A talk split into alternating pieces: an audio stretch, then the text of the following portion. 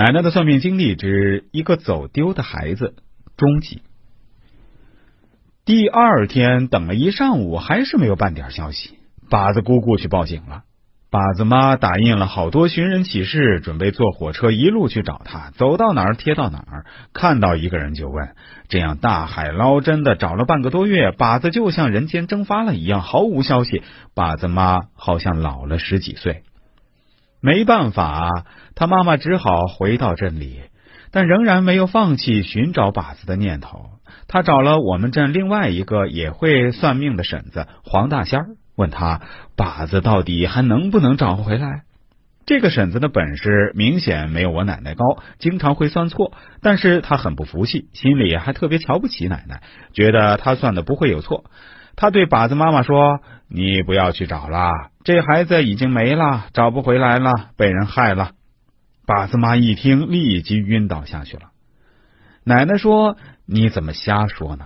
这孩子活得好好的呢，一定会回来的。”他只是被人困在那里了，说不定在哪里做黑工，或者是被骗去做传销了。日后有机会，他脱身了，一定会回来的。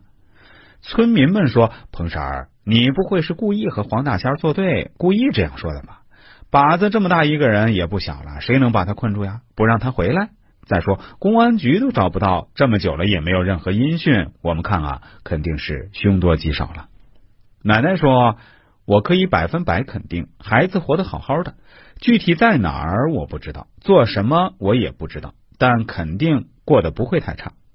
几年后他必定会回来，而且还会比较体面的回来。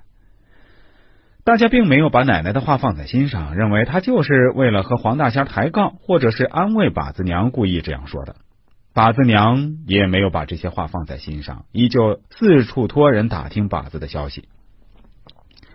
过了五六年的一个秋天，我记得那天是周末，天气不错，大家都在村头的大树底下拉家常。